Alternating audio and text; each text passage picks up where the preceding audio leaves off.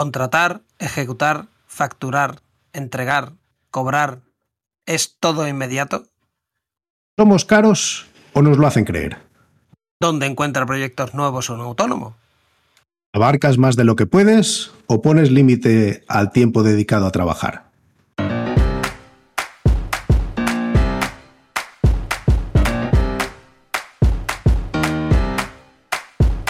Bienvenidos a Unicode U00D1 el podcast para desarrolladores móviles y no tan móviles patrocinado por MongoDB.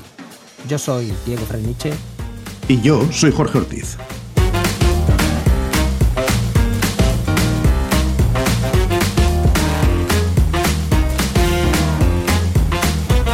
Unicode U00D1, segunda temporada, episodio 24, Autónomos y Agencias, el séptimo círculo del infierno. Hola, Bienvenidas y bienvenidos a un nuevo episodio de Unicode U00D1. Hoy tenemos como invitado a Pedro Muñoz. Pedro es desarrollador freelance para dispositivos Apple y diplomado en Ingeniería de Sistemas. Es desarrollador desde 1999 y desde 2009 está especializado en el desarrollo de aplicaciones para iOS con iPhones, iPads, tvOS, Apple Watch, trabajando como desarrollador freelance. Desde que cayó en sus manos un iPhone 3G, no ha parado de bucear en el mundo de Xcode, Objective-C y Swift y se interesa por todo lo relacionado en desarrollo iOS, blogs, foros de desarrolladores, eventos, librerías de terceros. Es miembro activo de la comunidad de desarrolladores en Scode Night Madrid y es amante de todo lo relacionado con el mundo Apple, de las buenas series y de la bicicleta. Hola, ¿cómo estás Pedro? ¿Cómo estás Jorge? Hola, buenos días. ¿Cómo estáis? Bien.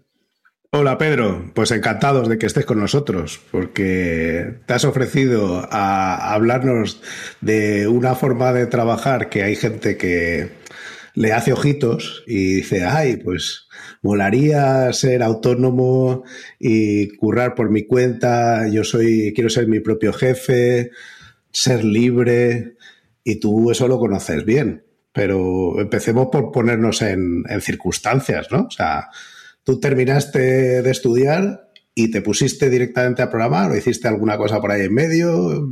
¿Fue la programación tu primera salida? No, no, no, no, no. Yo eh, tuve que empezar a currar pronto, tuve que compaginar estudios y trabajo y mi primer trabajo fue de mozo de almacén con 18 años en una, en una empresa. Luego fui evolucionando y bueno, hasta que llegué al mundo de la del desarrollo, pero vamos, inicialmente sí, sí me dediqué a otras cosas. Luego ya cuando entré en el mundo del desarrollo, pues empecé por lo que había en su día del desarrollo de aplicaciones cliente-servidor y hasta que descubrí eh, el mundo de, de Apple, que era ajeno totalmente a él. Cliente servidor escritas en, en qué, si se puede preguntar. Sí, era la parte de cliente era eh, en Delphi y la parte de backend, pues dependiendo del cliente, era SQL Server o, Oracle. Y, ahí estuve unos cuantos años, la verdad, hasta que, bueno, pues vi que era ya una rutina diaria, que era siempre lo mismo, todos los días lo mismo, y, llegó el, un iPhone 3G, que le tengo por aquí todavía, que el otro día le encendí y funciona.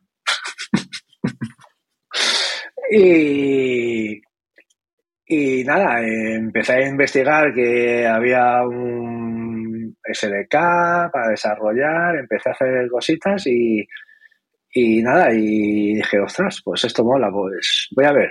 Y nada, empecé a hacer cosas para mí y no recuerdo cómo contacté o contactaron conmigo una empresa de Inglaterra y empecé a hacer cosas para, para ellos.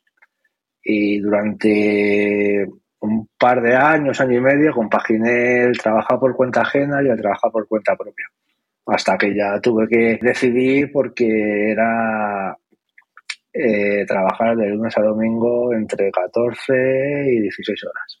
Entonces, no, no era plan de vida.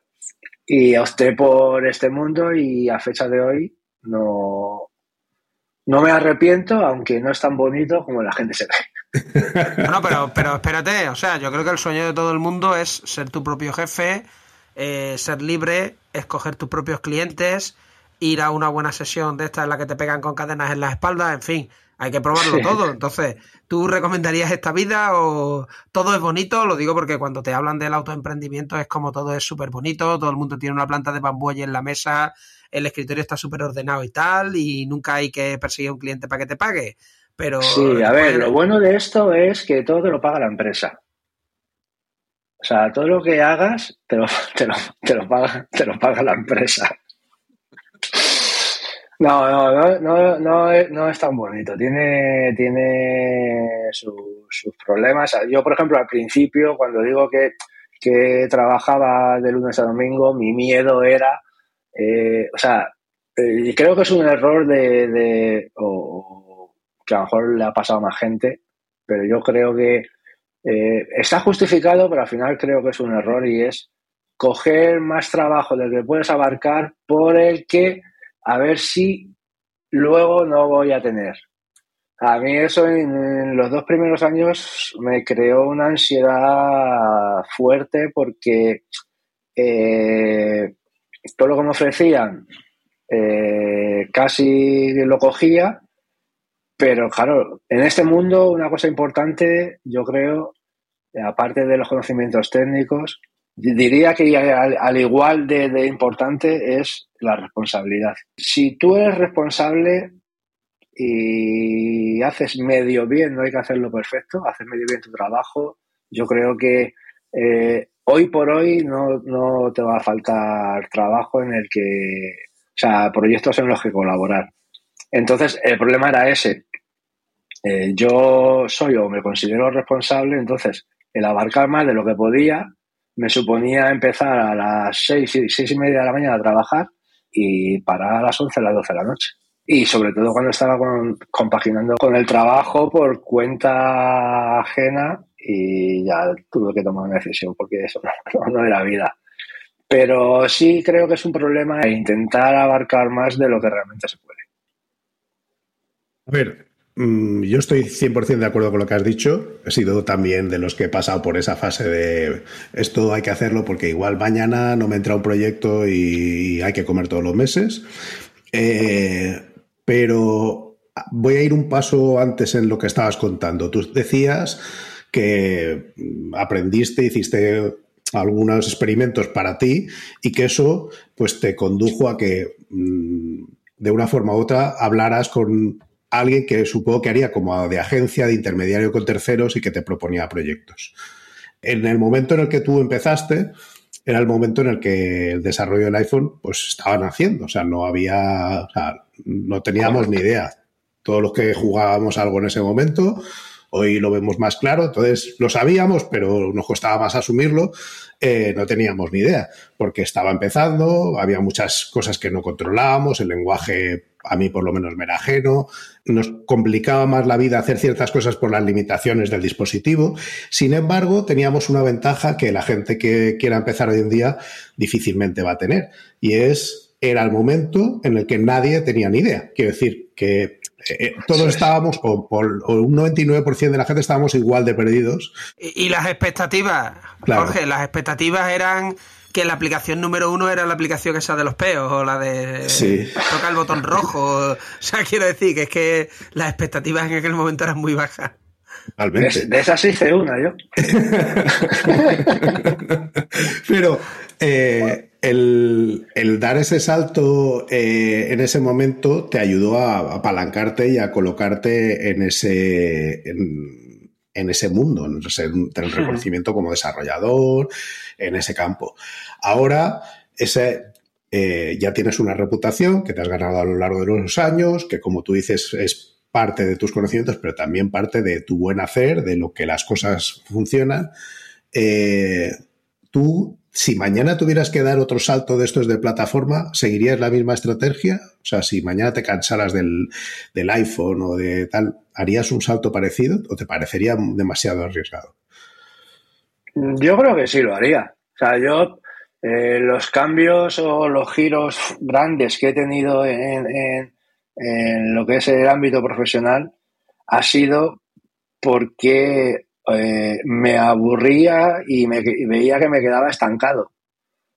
Eh, cuando me fui de la empresa, en una empresa que, en la que empecé de, de mozo de almacén, estuve 16, casi 17 años, cuando me fui de esa empresa, ahí ya hacía cosas con Delphi y demás, y con un sistema francés que no recuerdo ahora cómo se llamaba, era pantalla monocrono y, eso. El caso es que, que, me cambié porque veía que era, básicamente lo que hacía ya era preparar informes.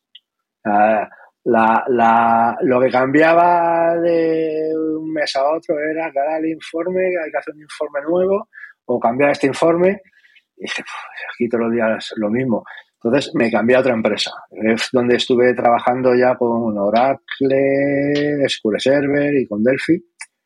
Y ahí me pasó un poco lo mismo. Eh, al principio era todo nuevo, era todo, todos los días básicamente aprendía cosas que, desconocía, pero llegó un momento lo mismo, que al final era rehacer la rueda, rehacer la rueda, y fue cuando llegó el el momento este de cambiar al desarrollo para, móviles.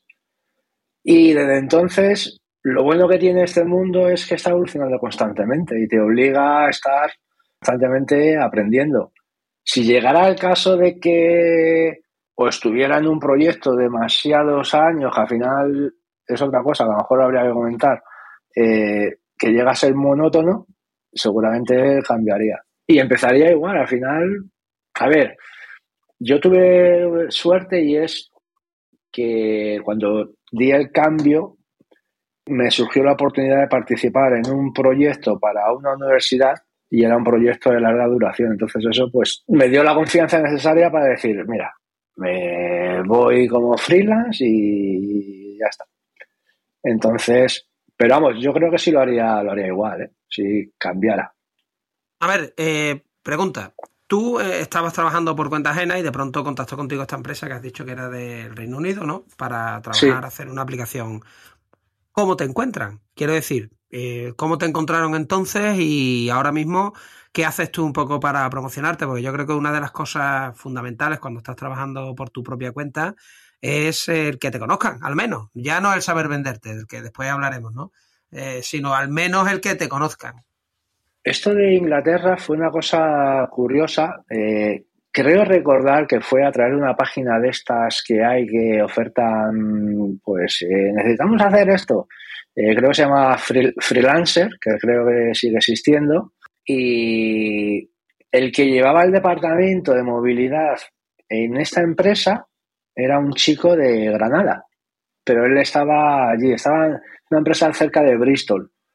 Y bueno, les escribí y, me contestaron y bueno, a raíz pues empezamos a hacer, a hacer, a hacer cosas. Es un poco también apoyado lo que comenta Jorge, que en ese momento encontrar gente que supiera lo que son los corchetes, pues era, era, difícil. Entonces yo creo que eso, eso facilitó. Eh, después de eso, bueno, creé una web, pues un poco con información sobre mí, sobre proyectos que, que había hecho, que llevo sin actualizar, yo iba a decir meses, pero son años. Eh, y luego ya, pues, yo un poco creo, Diego, que es el boca a boca. Al final, como ya aprendí que no tengo que abarcar más de, o sea, no, no, no, tengo que intentar abarcar más de lo que realmente puedo, al final eh, no tenido necesidad últimamente de promocionarme. Al final hay proyectos, cada vez las empresas buscan más colaboraciones freelance, a lo mejor tienen un equipo pequeño eh, interno de dos, tres personas, pero el equipo a lo mejor es de siete, ocho y el resto son freelance a través de contratados directamente o incluso a través de, de agencias, ¿no? Y la verdad es que yo no he dejado de trabajar nunca, desde, y, pero vamos, promocionarme no, quitando en esos inicios, no, no, no, he sentido necesidad de, hacerlo. Supongo que al principio escogerías peor a los clientes. Digo, cuando, cuando comenzaste, pues igual en esa etapa mmm, que felizmente has superado de quiero coger todo lo que pasa por aquí, porque un mes me aparecen cinco proyectos, ¿no? Y después me pego tres meses en los que parece que nadie me llama y se acaba el mundo y, ¿no? Y ya está pasando hambre y tal, ¿no? Has trabajado con empresas que no te han gustado y sobre todo, eh, ¿recomiendas eh, no trabajar jamás para particulares? La pregunta correcta sería, ¿trabajar para particulares no jamás o nunca o que ni se te pase por la cabeza? A ver, sí puede haber, sí, sí hay más riesgo mejor en trabajar para un particular que para una empresa reconocida, al menos en tu ámbito. No tiene por qué ser una super empresa conocida. Pero bueno, yo por suerte no, no, sí he elegido más clientes, porque al final, como digo, cogía todo. Y, y bueno, luego estaba el típico particular que, que que te escribía y como yo lo que quería era hacer cosas y te reunías con él y te contaba el proyecto lo que quería hacer sin, con definición cero, al final era una idea, quería que lo hicieras tú todo y eh, luego te decía, bueno, luego de lo que se saque con el proyecto, eh, tanto por ciento es para ti. Digo, ¿cómo? Digo, no, no, no es que si no funciona, digo, ah, pues si no funciona, digo, le corres tú, no le voy a correr yo.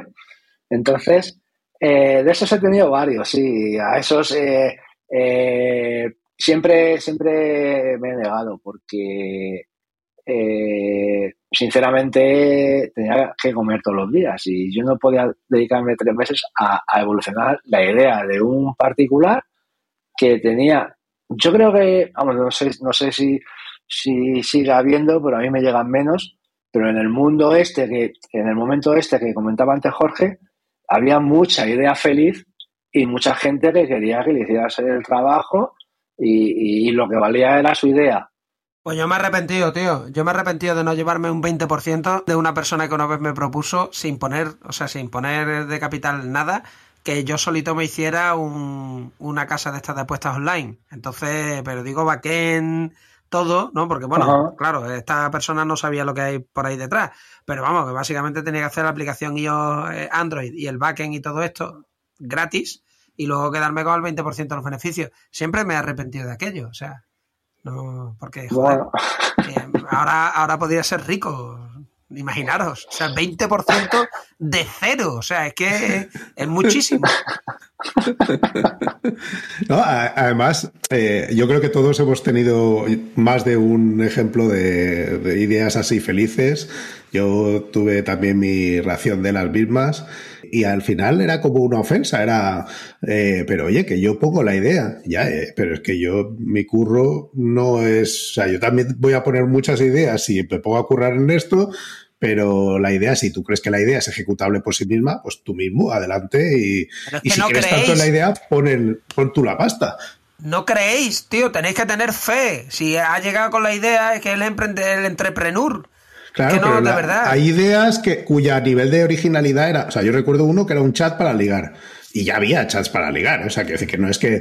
Entonces tú dices, ya, pero la idea. O sea, tú lo que me estás diciendo es, vamos a medias, es una cosa en donde yo pongo todo el trabajo, tú me dices, coges básicamente una aplicación al azar del Apple Store y me dices, una como esta, y, y yo pongo todo el curro y tú te quedas con la mitad de la pasta. Pues yo no lo sí, veo, sí, sinceramente. Yo, o sea, yo, sí es cierto, ya te digo que hace, ahora, mira, la verdad es que se me había pasado hasta, hasta eso, porque hace ya tiempo que no me llegan cosas así. Pero a mí me han llegado eh, correos de cuatro líneas de que quería hacer algo y que le diera presupuesto. Digo, ¿cómo? ¿Cómo? ¿Y qué hago con esto? ¿Cómo quieres que le dé? O un diseño de cuatro cajas en PowerPoint. Pero ya te digo, no sé si es a lo mejor porque el que busca, busca gente que esté empezando tal y, y sigue llegando a, gente pues que está empezando en el mundillo, en el mundo este, pero a mí ya hace tiempo que no, que no, no me Yo creo que hay menos porque también hay menos eh, momento de todo vale en el App Store. O sea, ya, ya se ha visto que hay ciertas, o sea, que las, las apps que decía Diego de los pedos, pues ya no tienen más sentido, afortunadamente.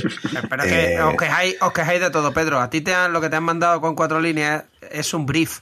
No, no es un long-winded, es, es algo cortito, claro. A ti te han mandado, ya con eso tú ya tienes que suponer lo que son las cosas. Eh, yo, yo creo que, que, en ese tipo de, de, gente que mandan ese tipo de cosas, eh, al final a ti te vale para determinar que mucha idea no tienen. Diego ponía, por ejemplo, que no sabía que, hubiera un backend eh, cuando se hacían las apuestas. A mí me han llegado un par de requisitos así en los que la aplicación de móvil era lo único que había que hacer, pero los datos se comunicaban entre un móvil y otro casi por arte de magia. O sea, tenías que tener ahí algún hechizo para que los datos se pasaran de un móvil a otro y todos tuvieran la misma versión de los datos. Y cuando yo explicaba, pero es que te das cuenta que necesitas algo detrás que eso lo sincronice. Ah, bueno, pues hazlo. Dentro de la misma pasta lo haces, ¿sabes? Como el problema es que cuando las cosas vienen con tan poca definición, yo creo que es un buen, para mí es un buen eh, dato, porque sé que esa persona difícilmente va a apreciar el trabajo que hay detrás de eso y, me molesta menos, con toda la buena educación del mundo, decirle no gracias, ¿vale? Porque al final es muy triste cuando te pones y presentas un presupuesto, que ahora es lo que me gustaría que nos contaras cómo haces, ¿no? Eh, y al final, oh, pero esto qué caro es y por qué hay que hacer esto y esto, y claro, si no entiende cuál es el trabajo que hay detrás, pues hay muchas veces que las cosas están en cuestión. ¿Eso tú cómo, cómo lidias con ese tema?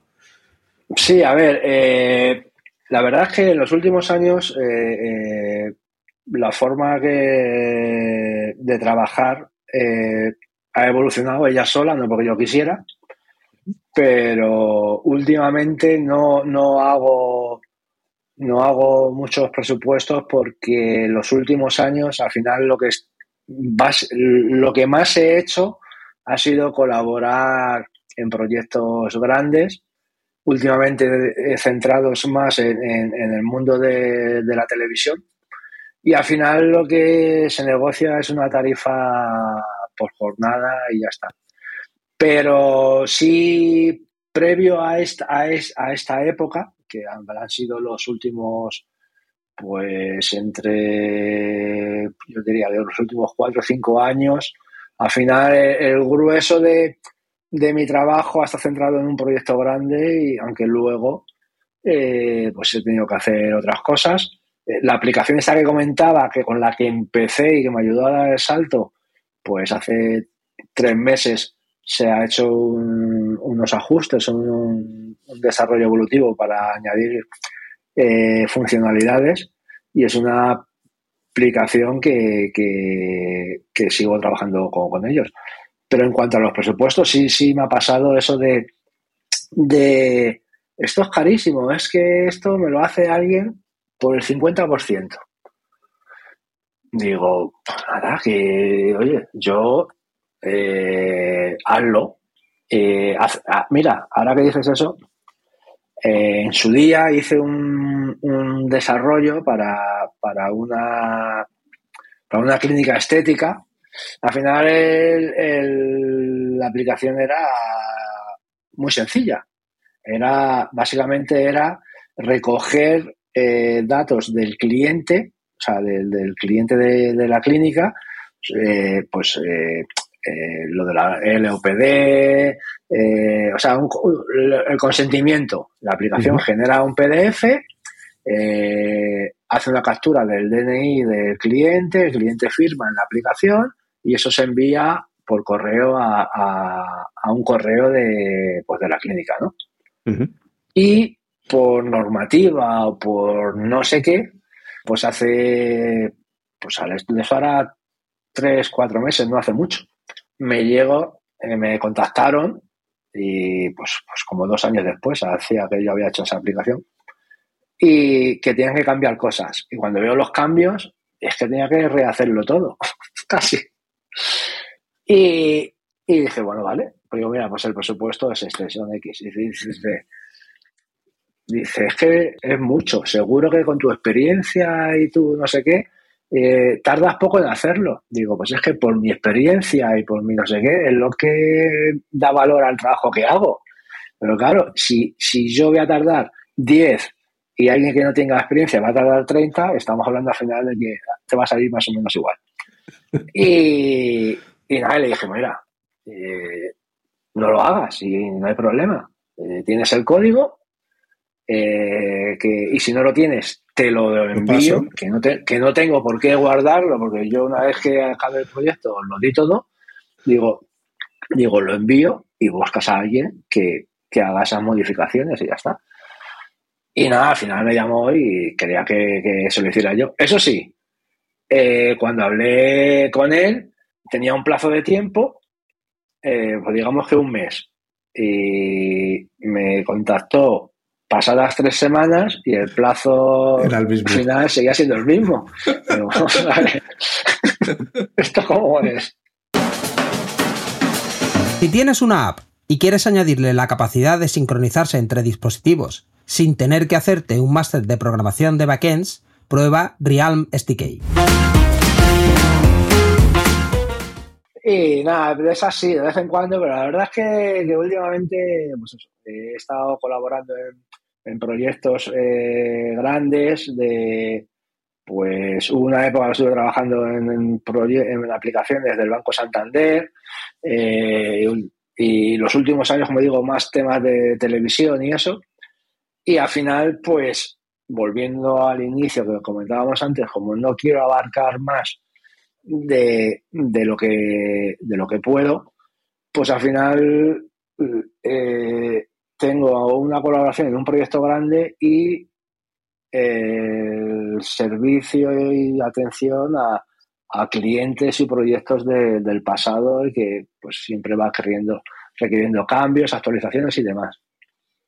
A ver, siendo autónomo, que tanto Jorge como yo lo hemos sido también un montón de años contratar, bueno, perdón, presupuestar, contratar, ejecutar, entregar, cobrar. Todo es lo mismo, hay dificultades para pasar de una fase a la otra, sobre todo llegar a la última, que es cobrar. Lo digo porque hay mucha gente no que te dice, uy, he contratado con el cliente no sé qué y ya soy rico. Bueno, bueno, ahora tienes que ejecutar y que no haya problemas y que el cliente esté satisfecho y te firme y que entregues. Y cuando entregues, tienes que facturar. Y cuando factures tendrás que pagar los impuestos porque o se produce un milagro y te pagan antes de que tengas que pagar los impuestos trimestrales o lo normal es que tengas que incluso que adelantar los impuestos, ¿no? Y llevar sobre los hombros esa carga no fiscal encima y tú no has cobrado. Y has estado trabajando un montón de meses o el tiempo que sea y no has cobrado. Y al final tienes que cobrar. Entonces, lo primero es, tú tienes algún sistema para, o usas algún software, o le dedicas un tiempo, tienes una rutina para hacer todo esto. O sea, la parte de administración que no es programar, utiliza algo externo y después has tenido algún problema alguna vez con alguien que no te quisiera pagar y le has tenido que poner en la puerta de su casa un canario muerto, una cabeza de caballo en la cama, en fin, algo así. Bien, a ver, hay muchas preguntas ahí. Voy a intentar responder. Eh, a la hora de, contratar, bueno, eso, eh, bueno, presupuestar, mejor dicho, es un poco lo que hemos estado, lo que hemos comentado. Depende del tipo de proyecto, si es una colaboración largo tiempo sobre algo y te integras en un equipo, es distinto de si es un proyecto en el que vas a trabajar tú solo.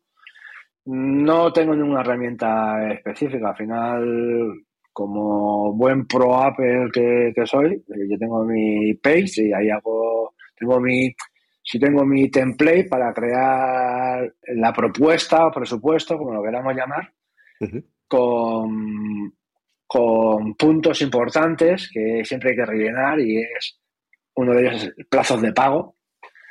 Entonces, eh, yo eh, por norma, por ejemplo, eh, llegando a la al momento de, cobrar, normalmente si trabajo con un cliente que sé que va a ser un proyecto ese y no va a haber más y no lo conozco, si no facturo y cobro el 50% por adelantado, no pico una línea de código.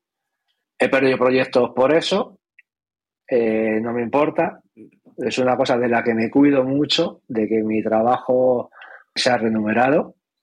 Entonces, hay gente que sí, que no hay problema, y hay gente que te dice que sí, y luego te pregunta, oye, ¿cómo va el proyecto? Digo, pues mira, el proyecto está aquí esperando que llegue el 50%. ah, pero es que, digo, coño, digo, a ver, hicimos una propuesta, tú la aceptaste y yo, es una cosa que pongo bastante clara. 50% al inicio del proyecto. El proyecto se comenzará una vez recibido este importe. Entonces hay gente que se hace la loca a ver si tiras para adelante y Si es clientes, pues por ejemplo, este que, te comento, la universidad, que, que, luego a raíz de eso salieron a otros proyectos para otras universidades, que llevo pues trabajando con ellos pues 13 años, sé que no hay ningún problema. O sea, gente, son casi amigos ya, o sea, no hay, no hay confianza y, y no hay, no hay problema. Pero eh, aunque llevemos 13 años trabajando, este cliente en concreto sabe que el vencimiento de mis facturas es según las recibe. Yo, en dos, tres días, eh, después de, haber emitido la factura, con dos clientes que, quitando el, proyecto grande en el que estoy colaborando, pero últimamente aparte estoy con dos clientes pues eh, trabajando pues en las universidades y un proyecto del Camino de Santiago, yo no les digo nada, yo les envío la factura y al día siguiente me han hecho la transferencia. Y luego, si se me da el caso que comentabas, Diego, casi todos los meses, casi todos los trimestres, el, IVA de la última factura que emito a la empresa con la, que colaboro en este proyecto grande ese IVA le pongo yo. Yo lo cobro un mes más tarde. Porque en este caso sí eh, estoy recibiendo el pago de las facturas a 30 días. Pero más de eso no admito. Eh, eh, yo creo que todo lo que has dicho impecable. Déjame añadir una cosa para si alguien se anima a hacer esto, que a mí al principio me generaba un poco de inquietud, pero que aprendí a bofetadas. Y es que hay ciertas empresas grandotas consultoras sobre todo, que te contratan, pero son mesas de compra y se pagan a 45 días, te guste o no te guste. Y entonces yo decía, es que yo para un autónomo, a mí que me pagues a 45 días me están matando. Y una vez me dijo uno con el que me llevaba bien, me dijo, pues eh, por el precio para que eso no te impacte. Y entonces hay una serie de costes que se llaman costes financieros que tú los añades a la factura. Tú dices, oye, si me pagas eh, en este plazo, yo te hago este descuento, pero si no, yo asumo que me vas a pagar a 45 y te pongo este otro precio, que ya tiene en cuenta que yo voy a adelantar el dinero del IVA, que voy a adelantar, o sea, que voy a vivir de, de otras cosas mientras que me llega esto, que ya lo he hecho ya lo he facturado, pero que hasta 45 días después, en el caso bueno, no aparece la pasta en mi cuenta. Entonces, eh, a veces tenemos un poco de complejo porque, oye, es que, ¿cómo le voy a cobrar más? ¿no? Pues le cobran más porque ellos te piden un servicio adicional, que es que te van a pagar más tarde y eso tiene un coste. eso, no, se, no, se me ha dado a mí. Pero yo es que soy bastante estricto para esas cosas. Y ah, otra cosa que comentaba Diego, eh, referente a, a, los pagos. Por suerte, no he tenido problemas de, impago nunca. sí he tenido que reclamar a lo mejor dos, tres veces el pago de alguna factura, pero lo que hago es con ese cliente procuro no volver a, colaborar.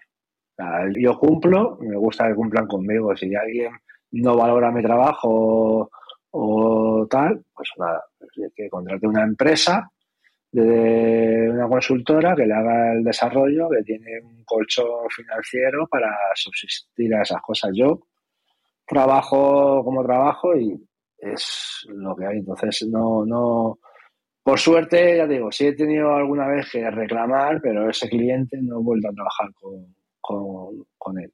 Ah, otra cosa que ya no se me da últimamente y me pasó, esto fue igual hace ya tiempo, trabajando como asesor porque tenía un chico muy junior que estaba haciendo una aplicación para, pues era como una red social de, con chats, con, con artistas, con cantantes y demás. Y entonces, eh, pues estaba un poco atascado y yo básicamente pues un poco le iba guiando y esto sí, esto no, esto de esta manera.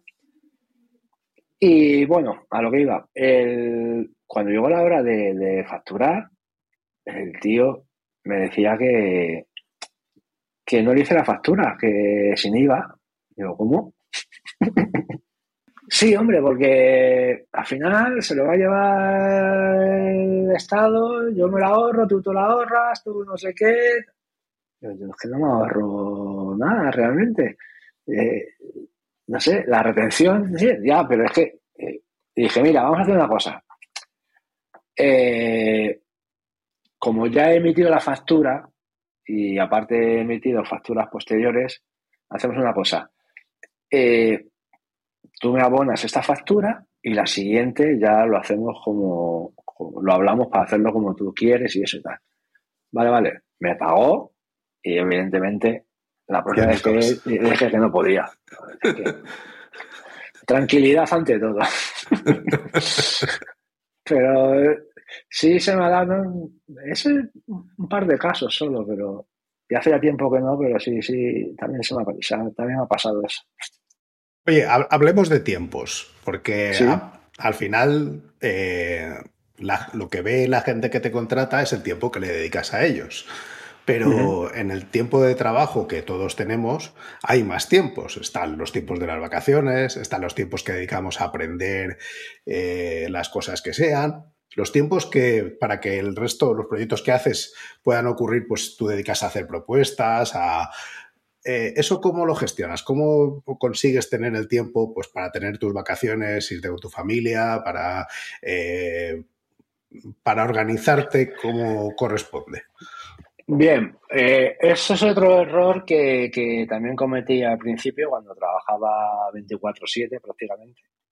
Y una cosa que debe hacer, creo que debe hacer alguien que, que trabaja por su cuenta es marcarse unos tiempos. yo tengo este tiempo de trabajo y, ser, cumplirlo, no a rajatabla, pero sí eso. No vale trabajar de lunes a domingo porque al final no vas a llegar tampoco a ningún sitio.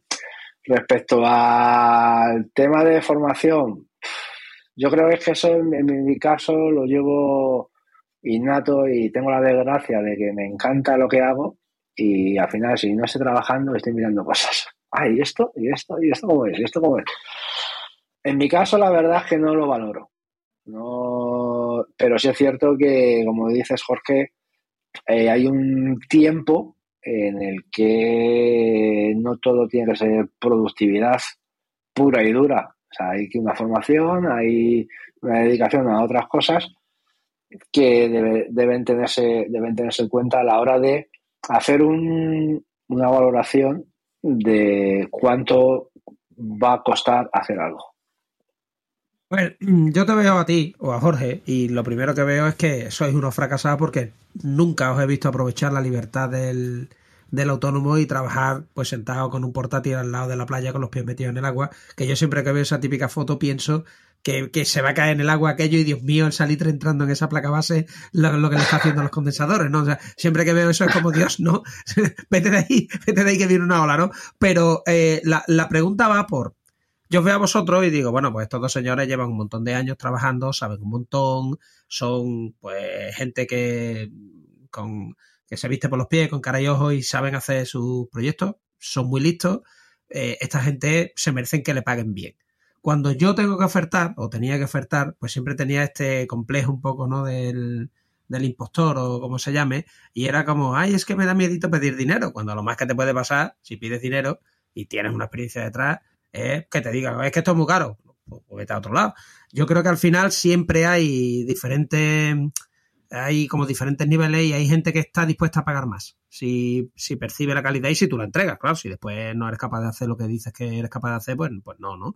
Entonces, eh, tú has tenido estos problemas, eh, ya no los tienes, los has superado cómo? No, no, yo sé, sí, efectivamente, eh, lo que comentaba antes en una pregunta que hacía Jorge, Y es eso, que hay gente que no valora tu trabajo y oye, pues si no, pues eh, yo creo que mi trabajo vale X, puedo estar eh, equivocado para algunos, por alto y para otros por bajo, para otros bien, entonces, pues eh, vamos, yo no tengo ningún inconveniente en, hacer una valoración de mi trabajo y si a alguien no le cuadra, pues nada. has hecho un, un apunte que exactamente aquí en Madrid todavía no he encontrado la playa, pero una de las ventajas que yo encontré a la hora de hacerme freelance, eh, que no lo hemos comentado y para mí fue muy importante, aunque ahora realmente ya no lo es tanto, es gestionar mi tiempo desde que me levanto. yo realmente el, mayor beneficio, ya no digo la independencia, ya no digo el económico, que vi cuando empecé a trabajar por mi cuenta era, eh, yo vivo en el sur de Madrid, a unos 30 kilómetros de, la ciudad, y hasta que me puse a trabajar por mi cuenta, bien fuera porque iba en coche, bien fuera porque iba en transporte público, yo empleaba del orden de dos horas y media, tres horas en ir a trabajar. Eh, esas horas a nivel productivas eran cero, porque es que eran para ir a trabajar, y más ibas conduciendo. Entonces, eh, cuando me puse por mi cuenta, eh, he perdido también algún, ah, perdido, no me, han, no me han, rechazado algún proyecto porque siempre he trabajado en remoto. O sea, desde que me puse como, es una cosa que he valorado porque el desplazamiento es mucho, eh, era mucho tiempo. Y al que me ha intentado llevarme a lo peor de la parte ajena y, lo peor de la parte por de trabajar por cuenta propia, y es te pago como autónomo, pero te vienes a mi oficina todos los días y me cumples un horario como los que tengo aquí asalariados, a ese le he dicho, vale, ¿dónde está la oficina? Aquí. Vale, eso son tres horas que te voy a facturar más todos los días. Y me ha dicho, no, como si eso no vas a estar trabajando. Digo, si quieres que vaya, te las tengo que facturar, porque para mí es trabajo. No, no, no. Hay gente que, bueno, eso no va a pasar nunca, nunca me lo han pagado. Pero tampoco he, tampoco he ido a la oficina a trabajar.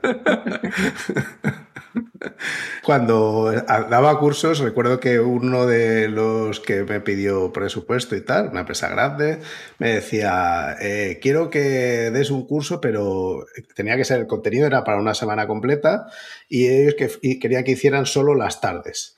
Y decía, hombre, mira, yo las tardes puedo hacerlo, pero no te voy a cobrar lo mismo por hacerlo todo en una semana que por hacerlo en dos, porque al final pierdo otra semana de facturabilidad.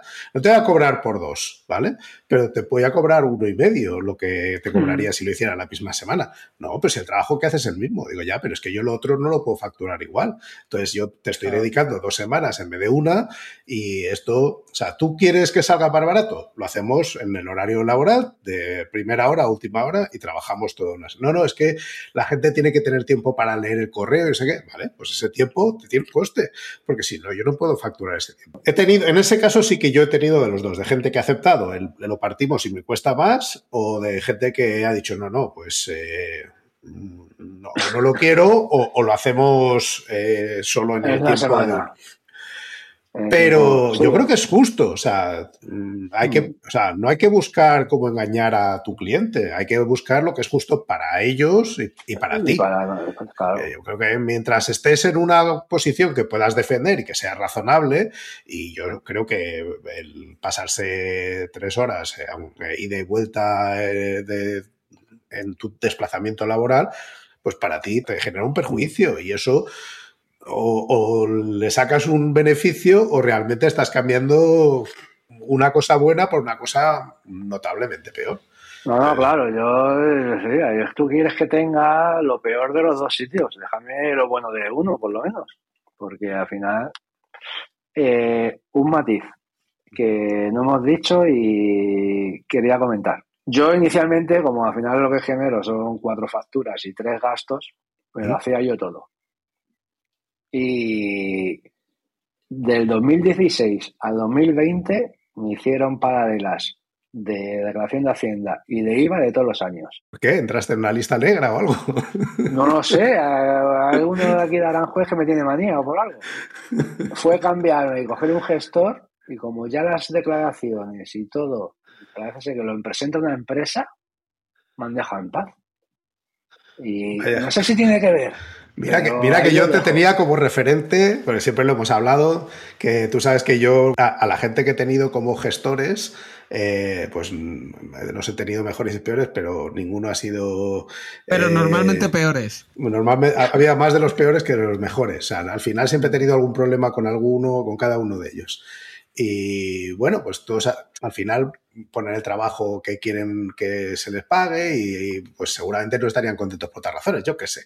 El caso es que siempre te tenía a ti como modelo de eh, yo me organizo esto, al final, pues yo sé cómo gestionar mi contabilidad. A mí siempre me daba mucha pereza, sobre todo porque ah, encima en mi caso intervenía moneda extranjera de cada país al que me tocaba ir y entonces ahí siempre había cosas que nunca terminaba de conocer bien, de cómo había que imputarlo, en qué valor y en qué momento. Eh, pero me, llama la atención eso que dices, que al final si lo haces tú encima tiene, tiene más yo, en la, yo en la experiencia que he tenido, a ver, mm. tampoco tengo, es un servicio eh, online que ofrecen a, autónomos, no es caro y al final lo que hacen es, pues al final lo tienes que hacer tú, porque le tienes que enviar las facturas, le tienes que enviar los gastos, le tienes que... Pero, es que eso es lo que hay hacía también, ¿eh? Pero, pero son ellos los que presentan. Entonces, yo lo que buscaba es, porque a mí me creó una ansiedad en esa época, es que, es que era cada dos meses una carta de, Hacienda, porque encima no era el año completo, era un trimestre, otro trimestre, la eh, declaración de Hacienda de este año, a los, a los seis meses la del año siguiente, y yo, joder, déjame en paz ya. y, y fue, digo, mira, pues me llega una carta a partir de ahora, voy a coger un gestor, un servicio, me llega una carta, lo que hago con la carta, se la remito a, esta gente y que yo gestione lo que tengo que gestionar. Desde entonces no he tenido nada. Y a, ver, yo siempre he sido partidario de hacérmelo yo porque lo hemos comentado muchas veces. Porque al final es que son cuatro papeles. Pero sí hay cosas que, que, que al final pues te pueden buscar las cojillas que tú crees que, haces bien y al final pues por desconocimiento haces mal. O es el agente que te toca la hacienda que es un jeta. Porque yo, por ejemplo, eh, una de las cosas que, me reclamaron es un curso de inglés que hice y lo desgrabé y me dicen que no lo puedo desgrabar. Que aunque creen que es beneficioso para la actividad en la que estoy registrado no lo consideran eh, imprescindible. Y tuve que devolver el dinero correspondiente a ese curso de inglés más la multa que me cascaron, que eso es otra cosa. Cuando te dicen, vamos a estudiar a ver si entra y se penaliza. Cuando te llegue esa carta, no esperes que te va a llegar. Hemos decidido que no. Te van a penalizar siempre. La, buena noticia no suele seguir, ¿no? No, no, no, Eso, eso te va a siempre. A ver, eh, eh, es una de las cosas que a mí me, parece, no solo un reto, sino me parece de la, la, componente, por lo menos para mí, menos atractiva de trabajar por mi cuenta. Que es todos esos trabajos adicionales que tienes que hacer, no ya tanto el presupuesto que hablábamos antes o la propuesta, como quieras llamarla, sino eso, eh, pues el rellenar el formulario de declaración de IVA cada trimestre, rellenar el formulario de pagos a terceros, cosas que tú dices, pues sí, ah. al final pagos a terceros era el gestor, o sea que una cosa surrealista eh, en poco, porque yo no he tenido empleados a mi cargo nunca. Entonces, eh, dedicabas una cantidad de tiempo a recoger toda esa información, guardarla, procesarla, no sé qué, y en mi caso con, yo no soy experto en ese tema. Yo eso procuro llevarlo al día para que no me genere esa, esa carga. Y, pero es, es uno de los es una de las cosas de que hay que poner en el lado en el lado malo del trabajar por, por tu cuenta, desde luego. Es un coñazo. Sí. A ver, eh, yo ya te digo, sobre todo la parte eh, de moneda. A mí, cuando me tocaba viajar y, ir y volver y tal, entonces a veces tú dices, sí, yo me gustaba intentar De hecho, lo puse en marcha por comentario tuyo. O sea, dije, venga, voy a dedicarle un ratito al, final de la semana o bien el sábado por la mañana, tal, a llevar las cuentas al día.